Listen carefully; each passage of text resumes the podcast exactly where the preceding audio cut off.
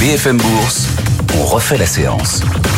Grâce à Renaud Ramed, gérant pour Premier Parrain. Bonsoir Renaud. Bonsoir Guillaume. Aurélien Auton aussi nous accompagne pour Swiss Live Banque Privé. Bonsoir Aurélien. Bonsoir à tous. On est, on est ravis de vous retrouver, messieurs. Quelle séance et les et les mondes qui se croisent. Il se trouve qu'NVIDIA aujourd'hui, en gagnant 15%, vient, vient euh, tutoyer la troisième plus grosse capille mondiale, Saudi Aramco. NVIDIA n'en est plus très très loin. Saudi Aramco, le pétrolier. NVIDIA pourrait lui passer devant. On verra dans les prochains jours, les prochaines semaines.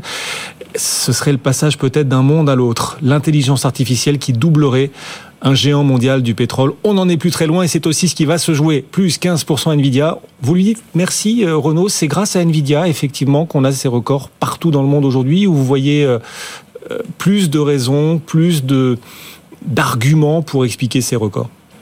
Bon, bah déjà, il y a un, un premier merci à Nvidia, c'est des résultats. Voilà, on monte aujourd'hui, les marchés, ils montent sur des résultats, donc c'est quelque chose de, de tangible. C'est pas sur des éléments de valorisation, de par les taux. Euh, il y a un effet publication réel et concret. Ensuite, on peut observer que, que la hausse se fait euh, très rapidement sur les sur les indices, avec peut-être quelques fragilités techniques. Euh, on y reviendra. Ça peut appeler peut-être à une, une, une respiration qui serait souhaitable. Mais pour en revenir au cas euh, Nvidia, alors moi-même étant pas spécialiste oui. techno euh, euh, ou autre, mais en tout cas la publication, parce que je regardais que les, les dernières publications, ce qu'on appelle le price action, la réaction du marché d'Nvidia, en fait, euh, malgré le fait qu'elle batte ses, ses, attentes, des, on avait des réactions de marché plutôt depuis les deux derniers trimestres bah, assez étales, voire négatives. Oui. Donc là, il y a un retour à un effet de grosse surprise. Alors le titre avait certes baissé avant, certains de vos auditeurs l'ont dit, mais ce que je, on peut retenir de la, de la publication, c'est que c'est sur trois interrogations du marché, c'est-à-dire le déficit offre-demande. Euh, le PDG a expliqué qu'il y avait encore l'offre continuera à être contrainte sur 2004, sur 2024. Donc ça, c'était un point plutôt rassurant pour la tenue des prix. Entre guillemets, ensuite sur la Chine. Alors c'est évidemment une part de chiffre d'affaires qui avait diminué. Oui, mais ils on... le disent. Hein, il y a un impact des restrictions euh, américaines, euh, les réglementations qui obligent à restreindre effectivement ces exports vers la Chine. Il y a un impact sur notre activité, notamment notre activité data center en Chine. Nvidia le dit. Et malgré tout, les résultats sont faramineux. Voilà, c'est vrai. Vous n'êtes pas sans savoir qu'il va qu'ils sont obligés de reconditionner certaines certaines puces et en fait le discours est finalement assez encourageant que avec cette nouvelle euh, ces, ces nouvelles puces adaptées au marché chinois, il y a une capacité à retrouver du chiffre d'affaires en Chine mmh. et enfin sur les interrogations sur la demande, eh ben le discours était rassurant sur le fait que, que la demande reste forte et euh, sur cette espèce cet enjeu de diffusion dans oui. l'écosystème qui reste pertinent et plus on verra de, de, de, cas concrets, plus ça va venir émailler, conforter les investisseurs sur euh, la pénétration réelle de l'intelligence artificielle. Donc. Alors évidemment, il faut aussi dire que sur le marché, il y a parfois des vendeurs. Un jour, Nvidia baissera. La question c'est quand? Quand la fin du monopole? Également. Jean-Edwin Réa pour Quadri Capital nous disait tout à l'heure, les prochaines étapes de développement de l'IA, ce sera au-delà du machine learning, d'autres, d'autres enjeux sur lesquels Nvidia ne sera sans doute pas, peut-être pas monopolistique comme il l'est aujourd'hui sur le machine learning. Donc, voilà, ces questions, à un moment, elles arriveront. Enfin, aujourd'hui, le marché trouve des réponses dans la publication euh, du jour et pour l'instant, un horizon relativement bleu, effectivement, et le marché achète. La hausse d'NVIDIA ce soir, Aurélien, c'est une hausse record. Pas parce que le titre gagne 15%, mais parce que d'un coup, Nvidia, ce soir, gagne en capitalisation plus de 240 milliards de dollars. C'est la première fois à l'échelle mondiale qu'une entreprise, en une seule séance, gagne plus de 200 milliards de dollars. Oui, oui, oui. Euh, c'est encore une fois une publication qui dépasse les, les, les attentes, hein, autant au niveau du résultat que des que des que des perspectives. Euh, moi, moi, je voudrais, je voudrais revenir sur le sur le, le, le, le, un des éléments qui peut expliquer aussi le euh, le fait que la, la, plupart des indices soient sur les sur des niveaux euh, sur des niveaux records. Euh, on a beaucoup parlé des résultats records en Europe. Vous avez parlé d'Nvidia, mais moi, je voudrais également parler du discours sur les marges. Rappelez-vous, en fin d'année 2023, on avait un certain nombre d'investisseurs qui s'inquiétaient euh, du fait que les marges étaient sur des sur des points hauts euh, et qu'elles allaient être difficilement euh, tenables en en 2024. Et là, ce qu'on s'aperçoit, c'est que aussi bien aux États-Unis qu'en Europe, non seulement les marges de certaines entreprises sont publiées au-dessus des attentes, mais on voit également que le discours qui est qui est tenu par par certaines d'entre elles est, très optimiste sur la possibilité de continuer à les faire à les faire monter en en 2024. On l'a vu sur un certain nombre de publications cette semaine. Au-delà d'NVIDIA, je peux parler de, de Air Liquide qui a, a tenu ce discours-là. Je peux parler de, de Capgemini qui a, qui a également eu un discours optimiste sur les marges.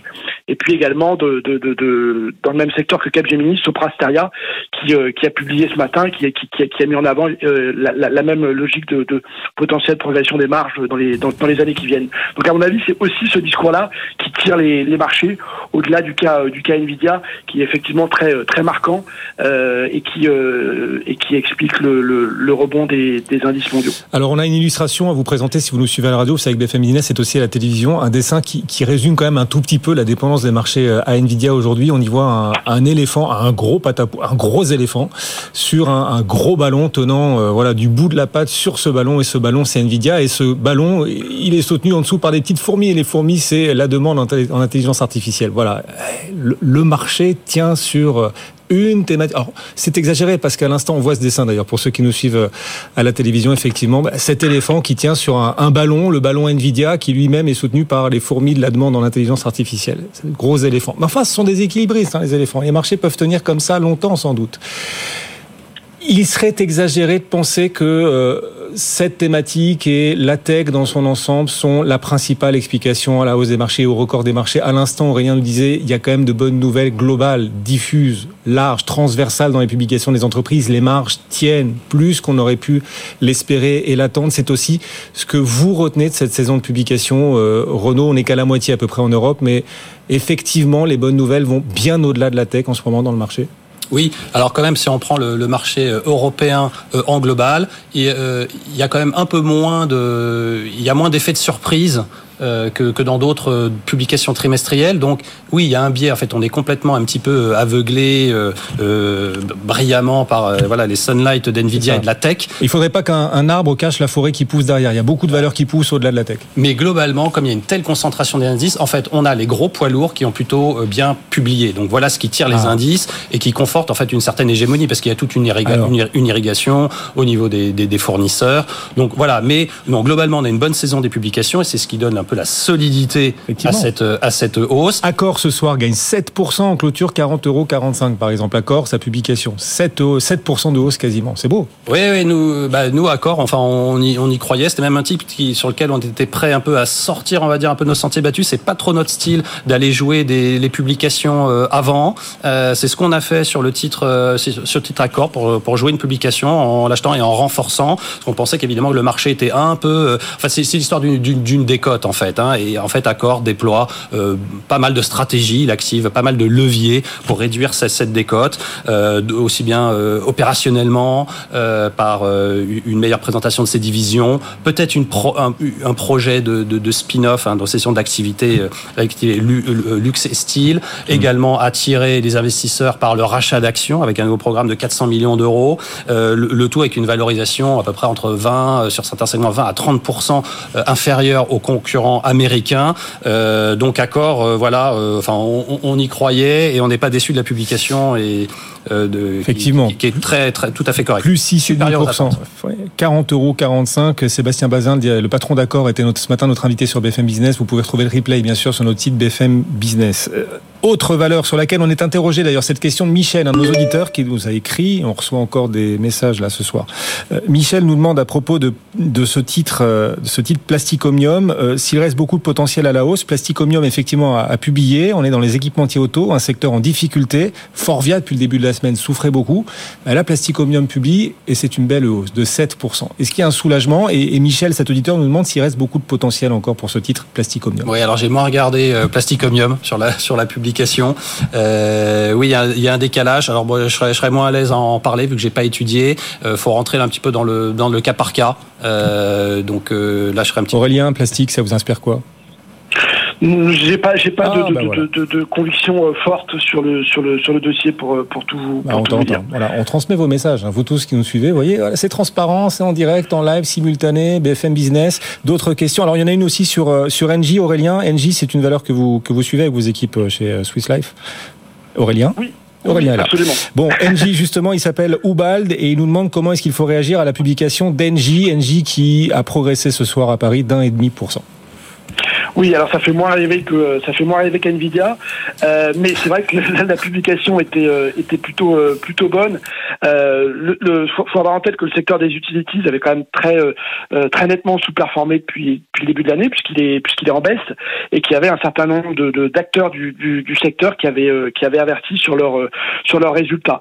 Là, moi, je trouve que la publication est plutôt plutôt bonne. Hein. on a au niveau du résultat opérationnel, on a une hausse qui est de l'ordre de, de, de 18% si on retraite des activités euh, des activités nucléaires, euh, tirées notamment par par les énergies euh, les énergies renouvelables, qui représentent maintenant euh, environ 15% du résultat du résultat opérationnel du, du groupe. Mmh.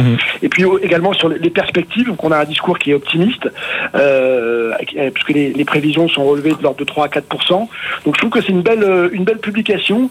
C'est un, un groupe qui s'est quand même considérablement désendetté ces dernières années, qui a effectué un certain nombre de sessions, qui continue à se redéployer, comme je le disais, sur les, sur les énergies renouvelables et qui pourtant affiche encore une décote qui est de l'ordre de, de, de, 25% par rapport à ses, à ses comparables. Vous l'aimez bien. nous, on est, on est à l'achat sur le, sur le dossier. Ah, voilà la réponse à Oubald qui nous a écrit NG gagne 1,5. Euh, juste un tout petit mot, 30 secondes. AXA gagne 2,6% ce soir. Alors, relèvement du dividende et rachat d'actions, c'est ça qui explique la hausse ou la publication et les perspectives convainquent et vous convainquent euh, non, je trouve que les perspectives sont, euh, sont intéressantes, mais l'élément clé, c'est vraiment ce programme de ce programme de, euh, de retour à l'actionnaire avec un, un, un, taux de distribution qui passe de 70 à 75 et, et, et, si on, on, résume les choses dans ce nouveau plan qui est présenté 2024-2026, euh, AXA va, va rendre euh, environ 21 milliards d'euros à ses, à ses actionnaires, ce qui représente environ un tiers de sa de sa capitalisation boursière actuelle.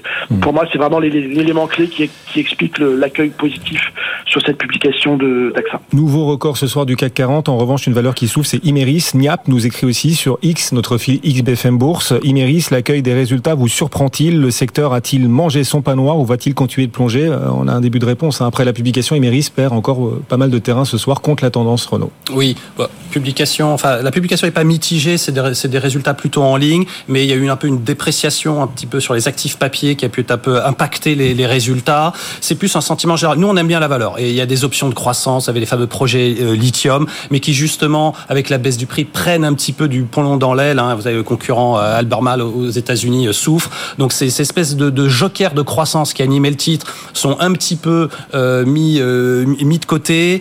Pareil, une communication qui mériterait peut-être d'être un peu plus nourrie. Hein. Certaines questions sont pas tout à fait répondues, mais voilà, on reste confiance. On pense que le point bas est plutôt derrière en termes de volume et de baisse des prix. Moins 4% ce soir, ce titre Imeris 31,04€. La question donc à cet auditeur Niap qui nous a écrit. Merci beaucoup Renaud. Renaud Ramette, premier par AM. Merci à Aurélien Auton, Swiss Life Banque Privée.